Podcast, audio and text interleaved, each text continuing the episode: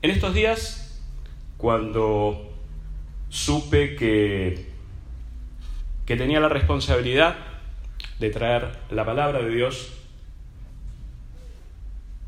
me presenté delante de Él preguntando, Señor, ¿cuál es, cuál es la pertinencia de este tiempo para poder recibir y elaborar el mensaje que tú quieras darnos? Y vino una palabra que ya desde el comienzo quisiera compartirte y declararla para que podamos juntos ir analizando y meditando sobre ella. Es una palabra pequeña, pero poderosa. En los tiempos que corren te darás cuenta que más que nunca tal vez. La palabra es temor. Temor. Y por un momento medité porque así es como le debe ocurrir, calculo, o tal vez me ocurre a mí solo, pero entiendo que cada predicador que busca en intimidad el encuentro con Dios, el encuentro con el Espíritu Santo, para no ser uno buscando una revelación humana o escarbando en los conocimientos que uno pueda poseer aún de la palabra de Dios.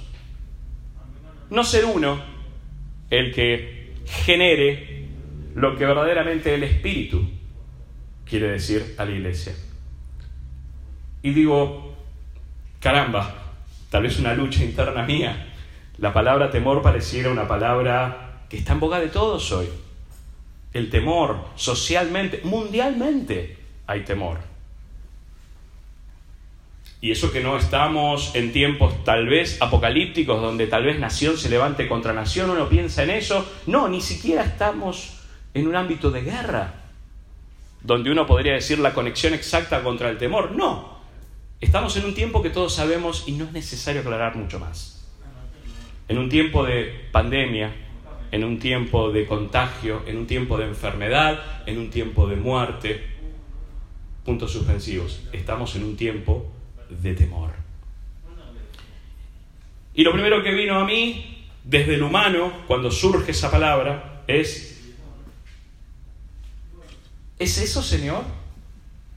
¿Es el temor exactamente sobre lo cual nos quieres, nos quieres hablar? Porque esto es algo tan tangible, tan cotidiano del día a día, tan presentado en los medios públicos, tan presentado en el mundo cotidiano, todo el mundo está con temor y está demostrando su temor. Y lo comparte como para que sea un mal común entre todos y como se dice vulgarmente, mal de muchos consuelos de tontos. Pero no pasa por allí también. ¿Es allí el punto que quiere traer tu palabra hoy, tu mensaje, Señor? Y no. Puntualmente descubrí en búsqueda que el punto no es estrictamente el temor, sino puntualmente las causas del temor, el génesis del temor, el comienzo, dónde está fundado, dónde se asienta y comienza el temor. Y ese es el punto que vamos a estar analizando juntos en este día. Para lo cual, si uno quisiera pensar o meditar sobre la palabra temor, con tener la Biblia cerca, uno pensaría rápidamente hay muchos momentos donde el pueblo de Dios tuvo temor, hay muchos momentos donde retrocedió, hay muchos momentos donde ya sea un pueblo entera o personas de Dios aún encumbradas y consagradas y ungidas han tenido temor y quizás en muchos de ustedes estén pasando muchos personajes donde han tenido temor. Pero el Señor me llevó puntualmente a esta porción de la palabra y la misma, y vamos a estar compartiendo juntos, se halla en 1 Samuel, en el primer libro de Samuel, donde nos encontramos con la historia del pueblo de Dios, que habiendo transcurrido ciertas circunstancias que no vamos a analizar en este momento y que tienen que ver con el tema del arca, del pacto que se había perdido, que los tenían los filisteos, que los devolvieron los filisteos porque tuvieron temor de las cosas que sucedían casualmente bajo estar cerca de la presencia de Dios a quienes no adoraban, pero sucedían cosas raras y difíciles y ellos ya empezaron a tener temor y devolvieron el arca. El pueblo de Dios la reconquista, y sucedieron una serie de hechos que no es el punto hasta allí. Pero resulta que precisamente tal vez por estar mucho tiempo sin la presencia de Dios bajo la figura del arca, es que hubo cierto desbande espiritual en el pueblo. En estos tiempos Dios había establecido que como una figura visible en la tierra de Él presencial, el contacto del pueblo de Dios con Dios, era la figura de un juez. Estamos hablando de Samuel. Y resulta que en aquellos tiempos el pueblo, un poco en confusión, un poco, como decíamos recién, distanciado de una, de una comunicación y una comunión íntima con Dios, estaban elevando ciertos altares a dioses ajenos. Resulta que en un momento eh, los filisteos quieren volver ¿sí? A, conquistar, ya sea el arca, o volver a atacar al pueblo de Dios, porque muchas veces los tenían sometidos, ¿verdad? Y resulta que me voy a dirigir puntualmente cuando los filisteos quieren volver a atacar al pueblo de Dios, ocurría algo, porque ellos ya tenían el arca y tenían la presencia. Dice así en primero, primer libro de Samuel 7:7. Dice así: Cuando oyeron los filisteos que los hijos de Israel estaban reunidos en Mizpa, subieron los príncipes de los filisteos contra Israel. Y al oír esto, los hijos de Israel tuvieron temor de los filisteos entonces dijeron los hijos de Israel a Samuel, no ceses de clamar por nosotros a Jehová nuestro Dios. Ya habían limpiado altares, los había reconvenido Samuel, no es algo que hayamos leído ya, pero lo cuento previamente. Si ustedes quieren vivir como corresponde delante de Dios, limpien todo el tipo de altar y en convicción lo hicieron. Por eso es que ahora, al tener cierto temor, al ver que peligraba su vida, su estado, su estabilidad, corrieron, corrieron al referente de ellos, Samuel el juez, y le pidieron, como decíamos, no ceses de clamar por nosotros a Jehová, nuestro Dios, bien ahí, para que nos guarde de la mano de los filisteos. Y como correspondía y en acuerdo, Samuel, y Samuel tomó un cordero de leche y lo sacrificó entero en holocausto a Jehová.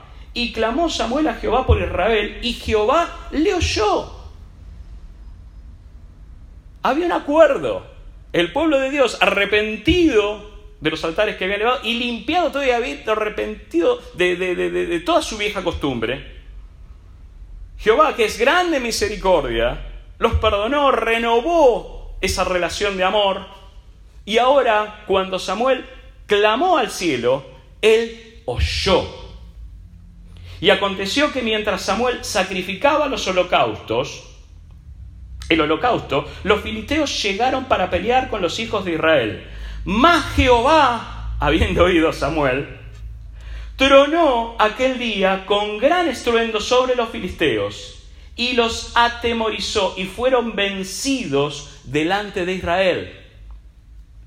Y saliendo los hijos de Israel de Mizpa, siguieron a los filisteos hiriéndoles hasta abajo de Betcar. Los persiguieron y los destruyeron, estaban atormentados por el trueno de Dios. Tomó luego Samuel una piedra y la puso entre Mizpa y Zen y le puso por nombre Ebenezer diciendo, hasta aquí nos ha ayudado Jehová. Así fueron sometidos los filisteos y no volvieron más a entrar en el territorio de Israel. No volvieron más a entrar al territorio de Israel. Y la mano de Jehová estuvo contra los filisteos todos los días de Samuel. No volvieron a entrar más los filisteos. Esto es una declaración que está en la Biblia. ¿Sí? Decíamos, no volvieron a entrar más a territorio de Israel. Y la mano de Jehová estuvo contra los filisteos todos los días de Samuel. Hago énfasis sobre esto. No volvieron a entrar durante todos los días de Samuel. No hay escapes, ¿sí? Como siempre decimos, cuando la palabra de Dios dice algo absoluto, es absoluto. No volvieron a entrar durante todos los días de Samuel. Hasta aquí bien. Ah, y dice el relato que reconquistaron todos los pueblos y ciudades que los filisteos habían tomado en tiempos otrora. ¿Sí? Cuando estaban sometidos por los filisteos, habían tomado un montón de ciudades y las devolvieron todas, reconquistaron todo lo perdido por los filisteos por haberse puesto de acuerdo nuevamente, habiendo sido infieles, yendo detrás de Astarot y Baales, se arrepintieron y Dios, grande misericordia, recompuso esa relación. Y vemos aquí los efectos de haberse, de haber de haber orado, de haber clamado a través de Samuel. Y Samuel oyó el clamor, pero no lo tomó como un clamor de Samuel solamente, era el clamor de todo el pueblo a través de Samuel. Y Dios oyó y respondió. Amén.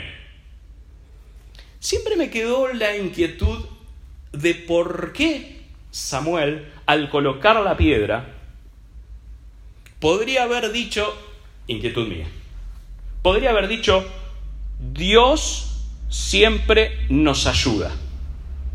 Dios ayer, hoy, mañana y por siempre nos ayuda. Dijo, hasta aquí nos ayudó.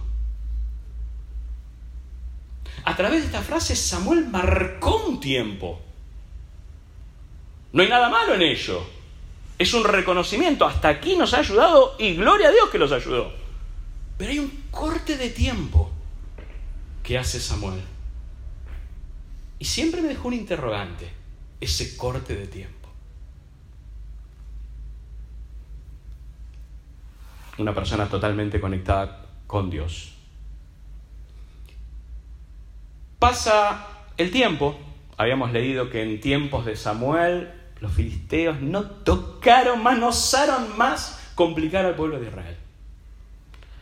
Pasa el tiempo, todos envejecemos, todos crecemos y no fue esto una excepción para Samuel. Samuel creció, envejeció, pero seguía siendo el juez. Él buscó ayuda. Lo primero que encontró a mano fueron sus hijos, que supuestamente creciendo en su hogar y creciendo bajo los preceptos que puede haberle enseñado el padre Samuel a sus hijos, fueron sus colaboradores y lo ayudaron a él a ser jueces en el, resto de la nación. No había dejado de ser el juez, simplemente que estaba grande Samuel. Aparentemente y lamentablemente, los hijos de Samuel no siguieron la obra de la misma manera santificada y recta, tal cual como lo hacía el padre.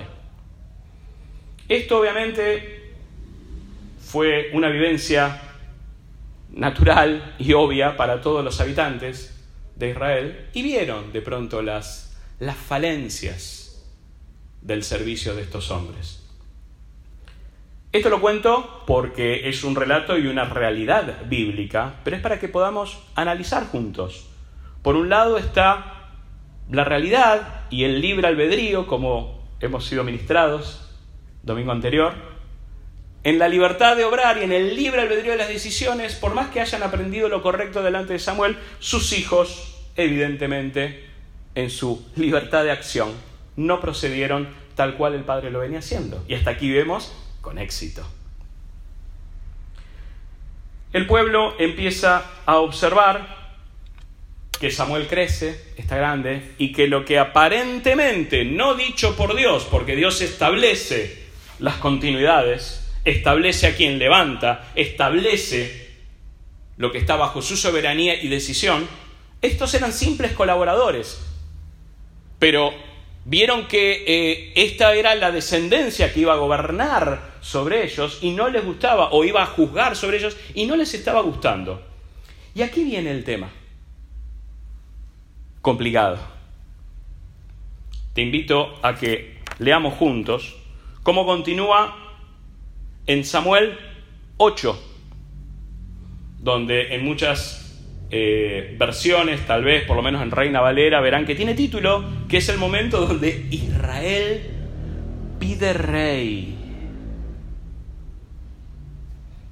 Tú eres el único rey. Cantábamos recién. Antes de comenzar a leer, eso que acabamos de cantar, ¿es una realidad en tu vida? ¿Es una realidad en mi vida, Javier? Podemos decir que eres, Él es mi único rey, es el único rey y es mi único rey.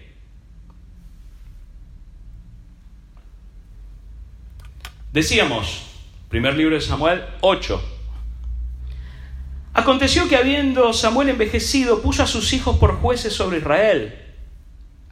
Y el nombre de su hijo primogénito fue Joel, y el nombre del segundo Abías, y eran jueces en Berseba. Pero no anduvieron los hijos por los caminos de su padre, antes se volvieron tras la avaricia, dejándose sobornar y pervirtiendo el derecho. Entonces los ancianos de Israel se juntaron y vinieron a Rama a ver a Samuel. Y le dijeron, He aquí tú has envejecido y tus hijos no andan en tus caminos. Por tanto, constitúyenos ahora un rey que nos juzgue como tienen todas las naciones. Comienza la palabra. No constitúyenos un nuevo juez. No constituye alguien que pueda relevarte y continuar tu buena obra y que venga de parte de Dios. No. Cambia el término y cambia las condiciones. El resto de la tierra tiene rey y nosotros no. Estamos en debilidad, estamos perdidos. Ya lo estaban obviando a él, porque por más que sea un hombre veterano, seguía siendo la persona que reinaba, juzgaba, lideraba, pongamos el término que queramos. Para ellos era el juez. Pero ahora el pueblo venía, hey, hey, no tenemos lo mismo que el resto de la tierra, no tenemos lo mismo, conectemos con otras prédicas, que lo que tiene el mundo, no tenemos lo mismo que tiene el sistema mundo, no tenemos lo mismo. Y por no tener lo mismo ahora vemos las consecuencias.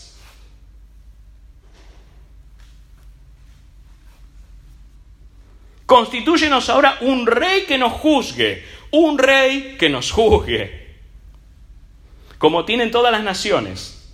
Pero no agradó a Samuel esta palabra que dijeron, danos un rey que nos juzgue. Y Samuel oró a Jehová. Y dijo Jehová a Samuel, oye la voz del pueblo que en todo lo, en todo lo que te digan, porque no te han desechado a ti, sino que a mí me han desechado para que no reine sobre ellos. Conforme a todas las obras que han hecho desde el día que los saqué de Egipto hasta, hasta hoy, dejándome a mí y sirviendo a otros dioses ajenos, así hacen también contigo.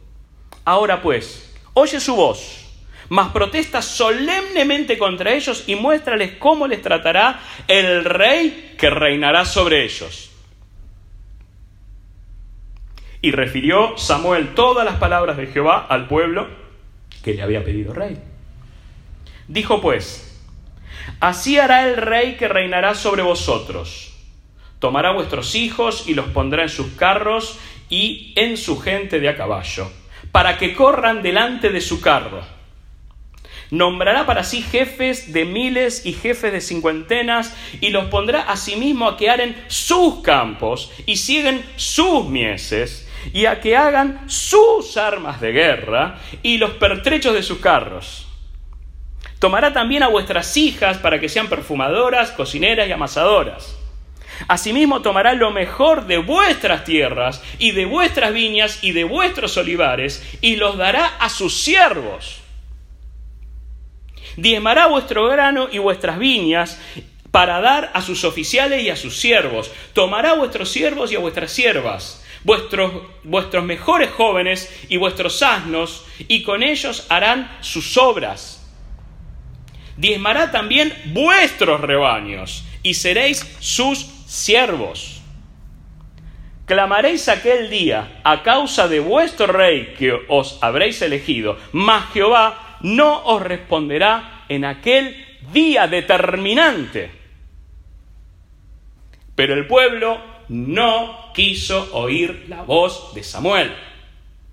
Y dijo, no, sino que habrá rey sobre nosotros. ¿Terquedad? ¡Oh! ¿Ceguera? ¡Uh! ¿Sordera? nulidad de capacidad de la lógica tan siquiera. O de la memoria, de la experiencia de haber sido liberados totalmente del pueblo filisteo. De cómo cuando al haberse arrepentido y vuelto a congeniar con Jehová, ellos tuvieron una, una vida recta, libre, eran libres, no eran esclavos. No necesitaban imitar nada del sistema mundo. No había que copiar nada de las otras, de las otras naciones que supuestamente eran victoriosas teniendo reyes, porque ellos para el rey no solamente era un juez, no solo era un líder, sino que era el capitán que los enviaba a las guerras a estos pueblos. Ellos querían tener un rey para que los juzgue y para que él se levante también como, como el comandante en jefe y nos lleve a paliar y a batallar a, las otras naciones, etcétera, etcétera, y etcétera, y bla, bla, bla.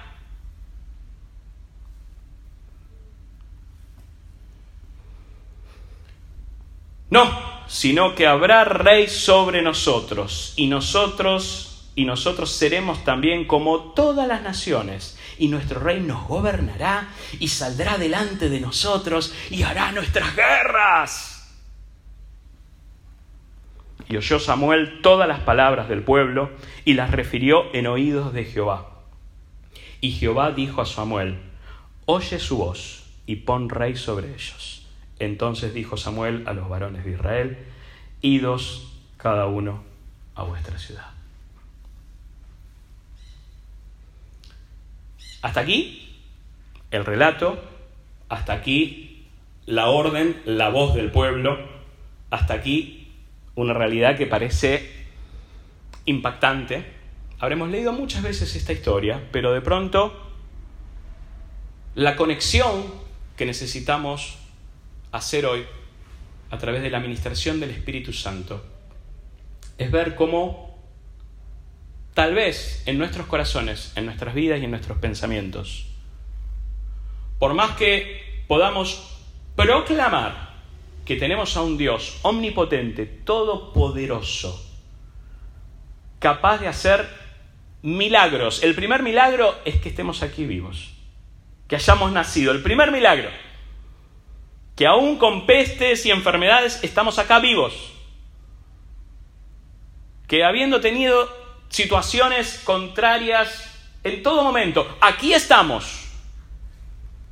Pero de pronto, en las debilidades que podamos tener, como este pueblo, estamos hablando del pueblo de Dios y nosotros somos pueblo de Dios.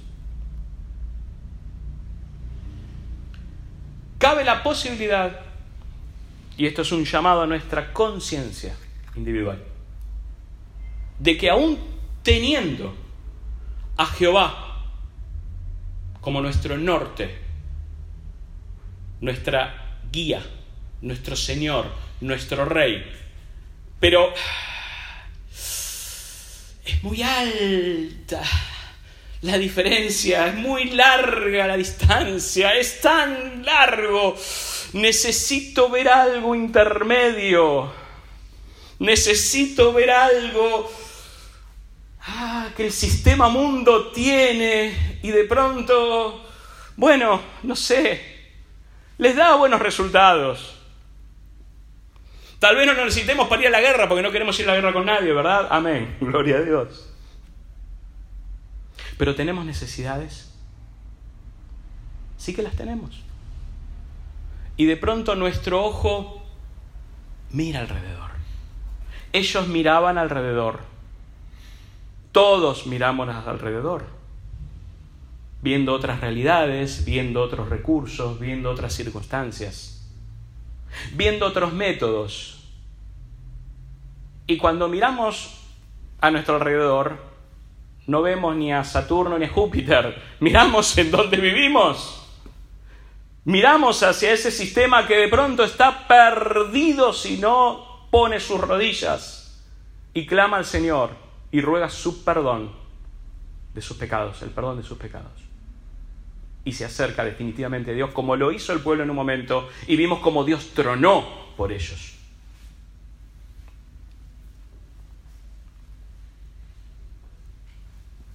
Tenemos a un Rey Todopoderoso miramos hacia el costado. Cuando miró hacia el costado el pueblo de Dios, pidió nuevos formatos, pidió nuevos sistemas, tentadores, sugestivos, con promesa de victoria y de éxito. El designado por Dios no había muerto. Samuel estaba vivo. Estaba allí. Estaba anciano, pero estaba. Lo descartaban. Lo descartaban. Pidiendo rey, lo estaban descartando. O a lo sumo, correte a un costado, Samuel. Y por favor, levanta una nueva autoridad como corresponde. Basta de habladurías de lo que nos va a pasar si viene un rey. Lo queremos. Y aquí comienza la debacle del pueblo de Dios. Se termina instaurando un rey, el rey Saúl. A propósito, a los ojos que miran, era algo como la sociedad hoy en día pide o necesita ver. Saúl era alto, era esbelto, era bello, apariencia grande y poderosa lo que ve hoy la sociedad. No se veía hace miles de años atrás. El género humano necesita ver eso. En el sistema mundo necesitamos ver eso para ver, allí hay protección, allí hay autoridad. Dice la escritura que era sobre todos los hombres, él estaba una cabeza por encima. ¡Wow! ¡Qué apariencia imponente tenía este rey! Qué bien que hemos elegido. Qué bueno el rey que nos han dado como hemos solicitado. ¡Wow! Y es poderoso y es guerrero. Y fueron algunas batallas y triunfaron en algunas. Y aparentemente esto les daba las condiciones de pensar y decir, hemos elegido bien, hemos decidido bien, ¿dónde estaban las palabras de que seremos siervos? Se ve que estaba muy anciano Samuel, se dieron cuenta, ya no era nuestro referente. Y comienza la debacle. Y comienza esa pendiente negativa. Yo te pregunto, ¿tuvieron temor cuando clamaron a Dios y Él tronó, tronó en el cielo, se confundió un, enemigo que era mucho más poderoso que, que, que Israel?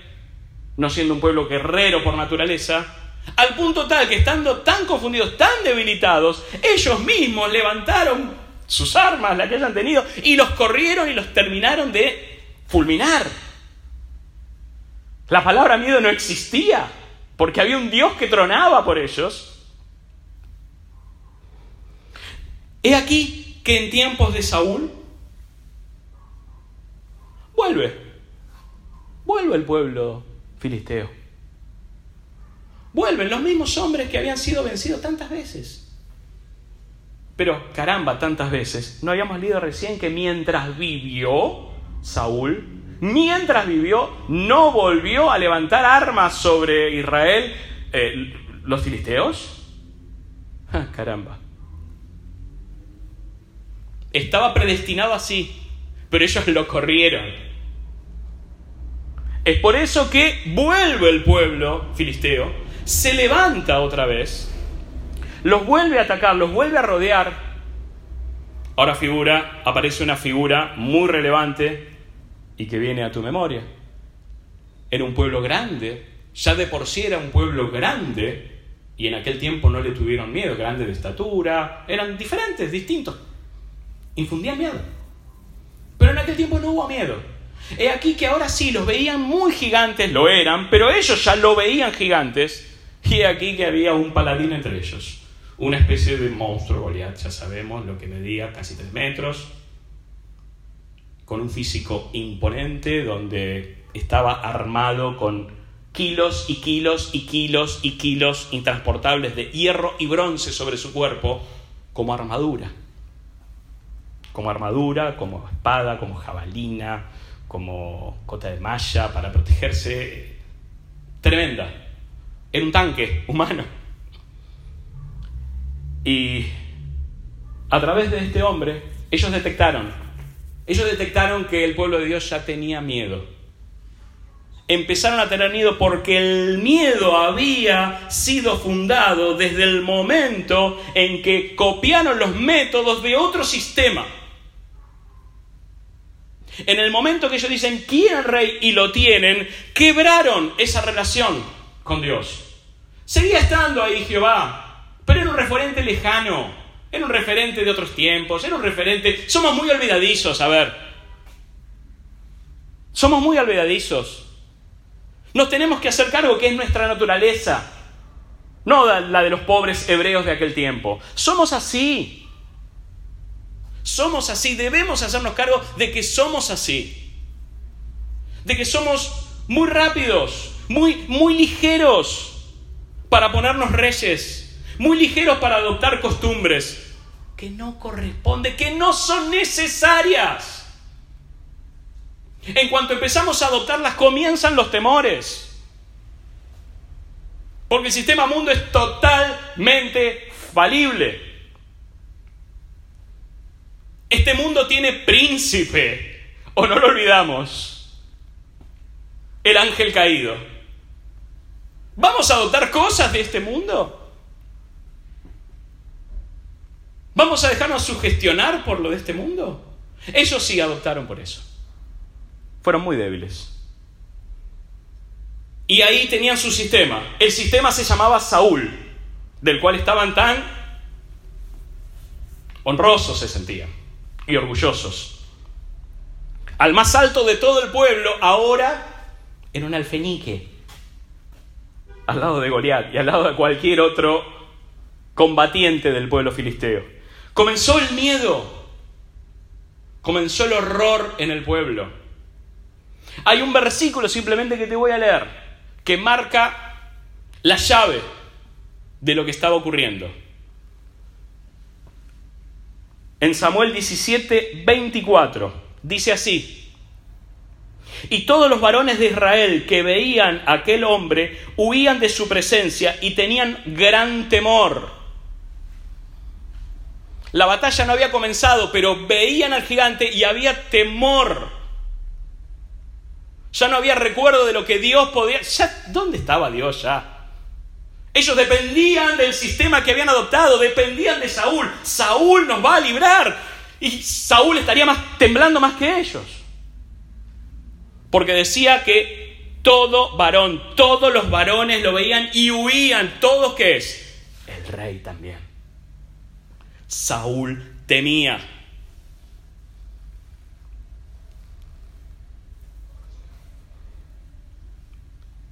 En otra versión del mismo versículo dice, tan pronto como las tropas israelitas lo vieron, comenzaron a huir espantadas.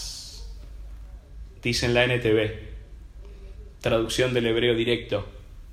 comenzaron a huir espantadas.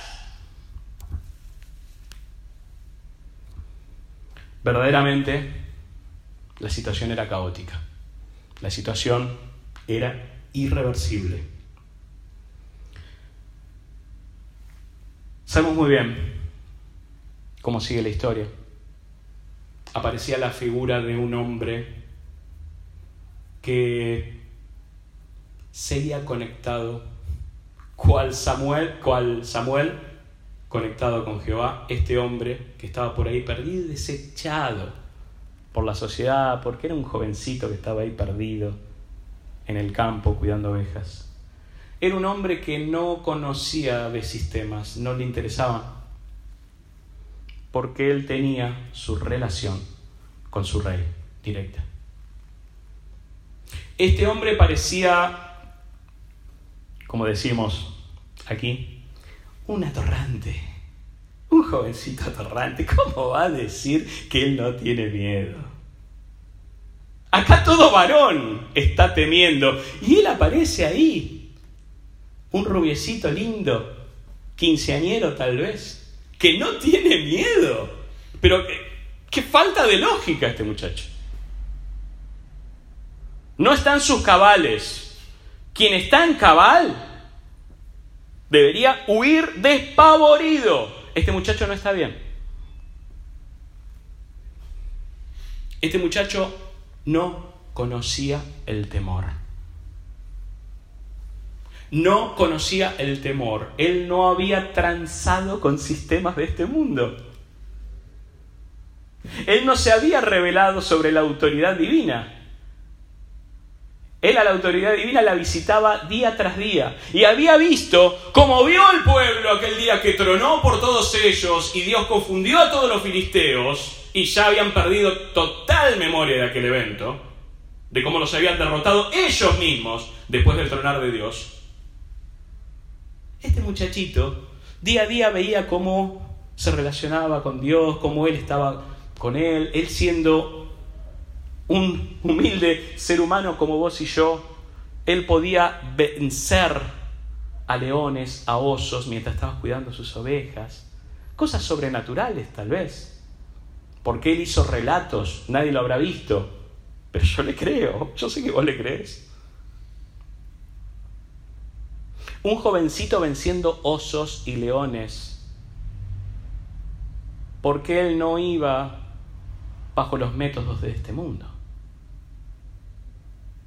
Al no ir bajo los métodos de este mundo, sino que estar siempre operando y trabajando y viviendo día a día bajo sustento y la protección divina de quien era su rey y nunca lo había rechazado, es que él vivía por la vida sin temor. Sabemos cómo sigue la historia. Lo van a buscar, el rey Saúl lo recibe, ah, tiene una especie de entrevista. A ver, eh, vos sos el que dijiste que vas a luchar con él. Ahí aparece uno de los versículos muy conocidos y utilizados por todos, que él declara en algún momento, ¿quién es ese incircunciso? ¿Sí? para provocar a los escuadrones del Dios viviente. ¡Wow! Versículo que muchas veces los sacamos y, y recobramos fuerza. Una cosa es decirlo, otra cosa es vivirlo y otra cosa es proceder como tal.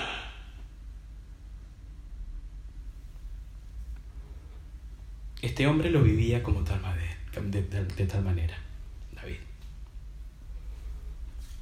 Vení, vení jovencito, vení, vení, antes de que vayas a esta locura que estás declarando, vení, vení que te voy a dar parte del sistema que nosotros defendemos. El rey te va a proteger, tranquilo David, ponete mi armadura.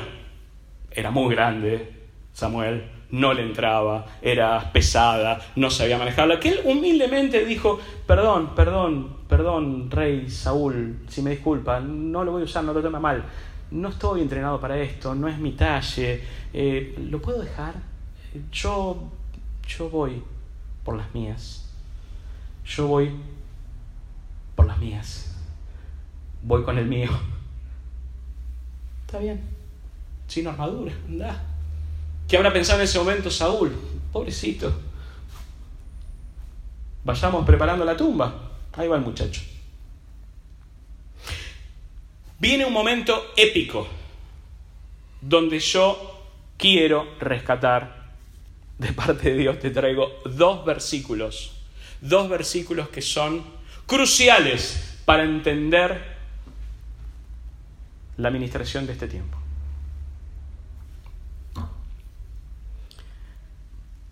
Dos sistemas que se enfrentan entre sí a través de estos versículos. Goliat ve, quien se está preparando, encima habrá visto que ni fue capaz de armarse como él estaba, eh, habrá visto todo, toda esa situación un poco ridícula y tragicómica.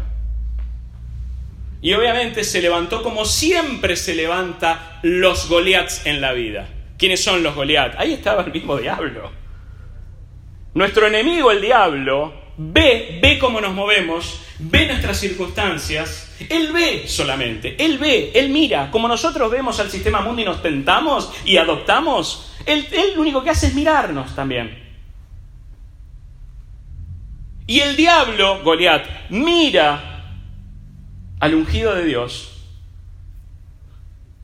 Él iba con su callado, era pastor, iba con su palito, su palo, más su mochila, más unas piedritas que iban a entrar por ahí, más la onda.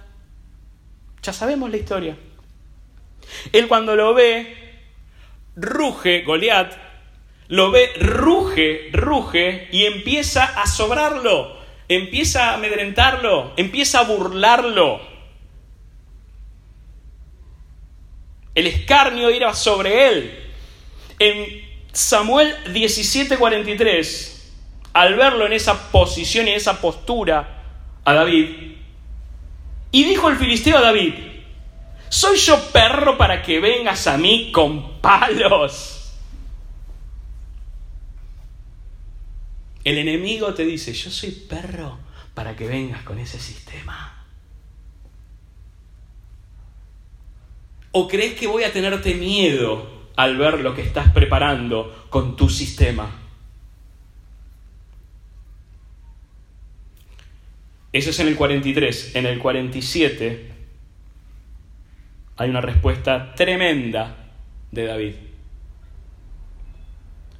Y sabrá toda esta congregación que Jehová nos salva con espada y con lanza, porque de Jehová es la batalla, y él os entregará en nuestras manos. Aleluya. Uno relatando el sistema que él observaba y por ende burlaba y amedrentaba. Con palos venís a enfrentarte a esta bestia. No, discúlpame, Goliat. Yo no voy con palos. Ni siquiera, ni siquiera mencionó burlonamente, voy con piedritas, voy con una onda. Ni siquiera mencionó los artículos que tenía a disposición. Ni siquiera mencionó lo que él hubiera estado esperando. Levantate, varón de guerra, con espada, con sable, con jabalina. Levantate así. Por eso le respondió de esta manera. Y sabrá toda esta congregación que Jehová no salva con espada ni lanza, lo que vos estás esperando, Goliat. Él salva con sus métodos. Él truena, él batalla. Suya es la batalla, suya es la victoria por siempre. Y hoy lo verá esta congregación y todos los presentes. Que ustedes van a ser entregados en nuestras manos sistema contra sistema. Sistema mundo, potenciado muchas veces por Goliat, potenciado muchas veces por nuestro enemigo, inflado para que sigamos viendo las maravillas del sistema, cuando en realidad nuestras formas son las formas de Dios. Las formas de David fueron netamente las formas de Dios. Y allí el triunfo.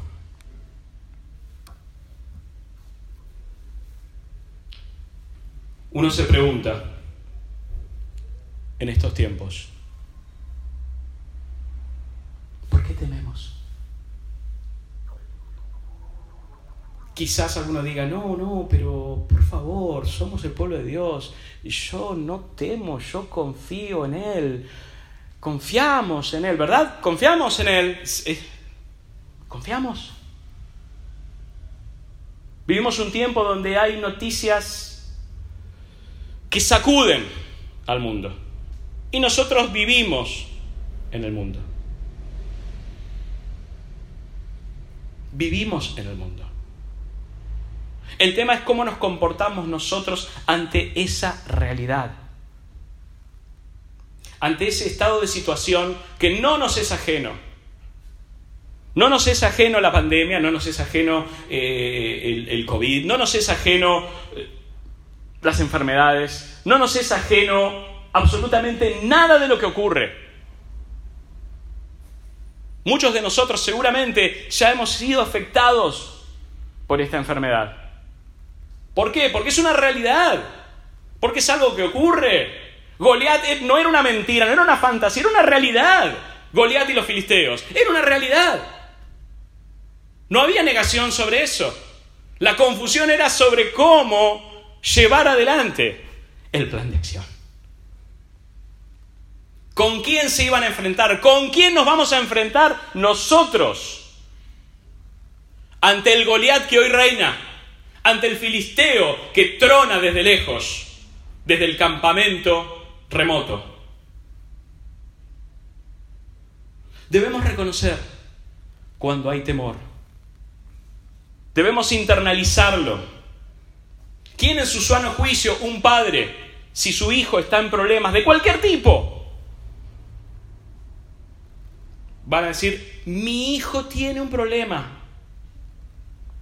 Yo tengo un problema. Yo, varón, yo, padre, tengo un problema. ¿Cuál es tu problema? El problema que tiene mi hijo. Pero es mi problema. No es el problema de él. Uf. Somos un cuerpo. Estamos siendo administrados con el cuerpo. Somos un cuerpo. ¿Quién de nosotros en nuestro sano juicio? El tobillo tiene un problema. ¿Sí? El riñón tiene un problema, les cuento. El riñón tiene un problema. Tengo un problema. Tengo un problema. Es mi riñón, es mi tobillo, es mi lo que sea.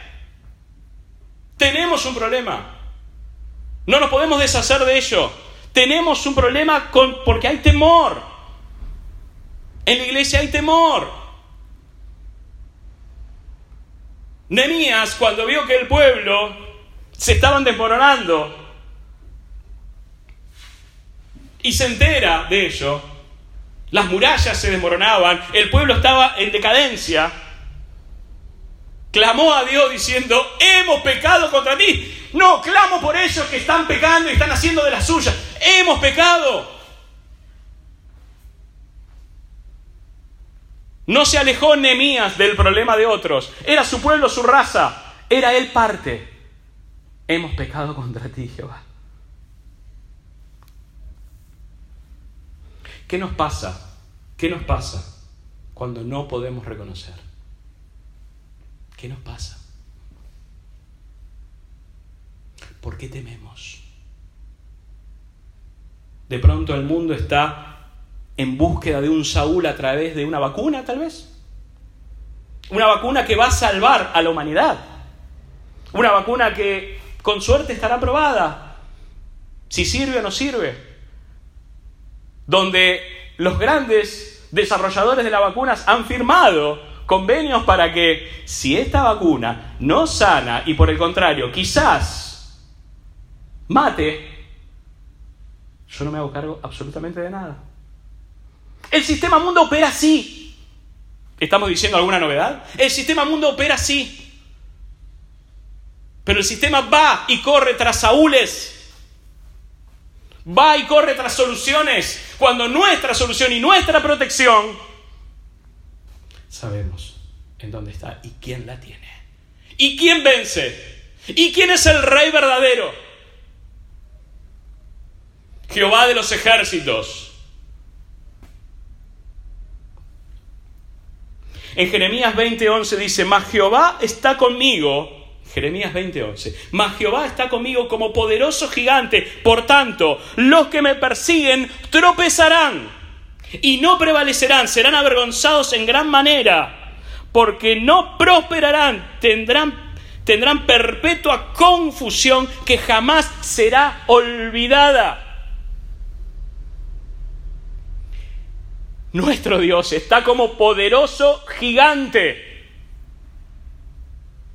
Él venció al mundo. Confíen en mí, no teman. En el sistema mundo tendrán aflicción, pero yo lo he vencido, dijo Jesús. Yo lo he vencido, yo tengo la solución. Descansen en mí, mi paz os dejo, mis pasos doy. No se turbe vuestro corazón. No se turbe, no tema pueblo. No busquen sistemas, no busquen métodos. Haya paz, haya equilibrio. ¿Sabías que Saúl, cuando se enteraba que sus hermanos estaban en pie de guerra, antes del evento de Goliat, él dejaba su campo, pasaba a buscar víveres del padre y le llevaba a sus hermanos, diciéndole, ¿cómo están hermanos? Haya paz en vuestros corazones, estén relajados, estén tranquilos. Los hermanos que vivían en otro sistema le decían, ¿qué haces acá? Salí corriendo. No estás preparado para la guerra, ni nosotros estamos preparados. Estamos en un tremendo terror y pánico. Él iba, haya paz, chicos. ¿O no saben quién está por nosotros?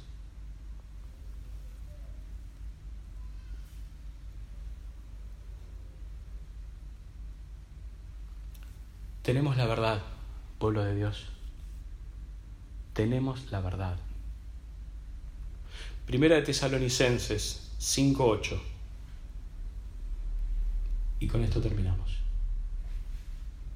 Pero nosotros, que somos del día, seamos sobrios, habiéndonos vestidos con la coraza de fe y de amor, y con la esperanza de salvación como yelmo. El mismo Pablo en un versículo, en, en, 1 Tesalonicenses 5.8, resumen la armadura de Dios que ya relata en Efesios 6. La resume en un versículo. Habiéndonos vestidos con la coraza de fe y amor y con la esperanza de salvación como yelmo. Pero claro, dice algo muy importante. Nosotros que somos del día, que estamos en luz, que estamos iluminados, que tenemos la verdad de todo lo que ocurre, la visión de todo lo que ocurre. Nosotros vemos todos con ojos espirituales y entendemos la realidad de todo. No vemos las noticias, no vemos cuáles son los nuevos productos que nos van a defender, no vemos lo que pasa allí, acá y acullá, no vemos eso no vemos, aunque lo veamos, lo desechamos, no lo adoptamos como método y nos dejamos influenciar para estar en temor. Seamos sobrios, es lo que pide Pablo. Nosotros que estamos en luz, seamos sobrios, seamos equilibrados, seamos coherentes. El sistema mundo está esperando la manifestación de los hijos de Dios. Está esperando que nos manifestemos. Está esperando que llevemos las buenas nuevas. Está, esperando que nosotros digamos las palabras correctas y esperanzadoras para un mundo que se está perdiendo y que busca soluciones y saúles donde no hay solución.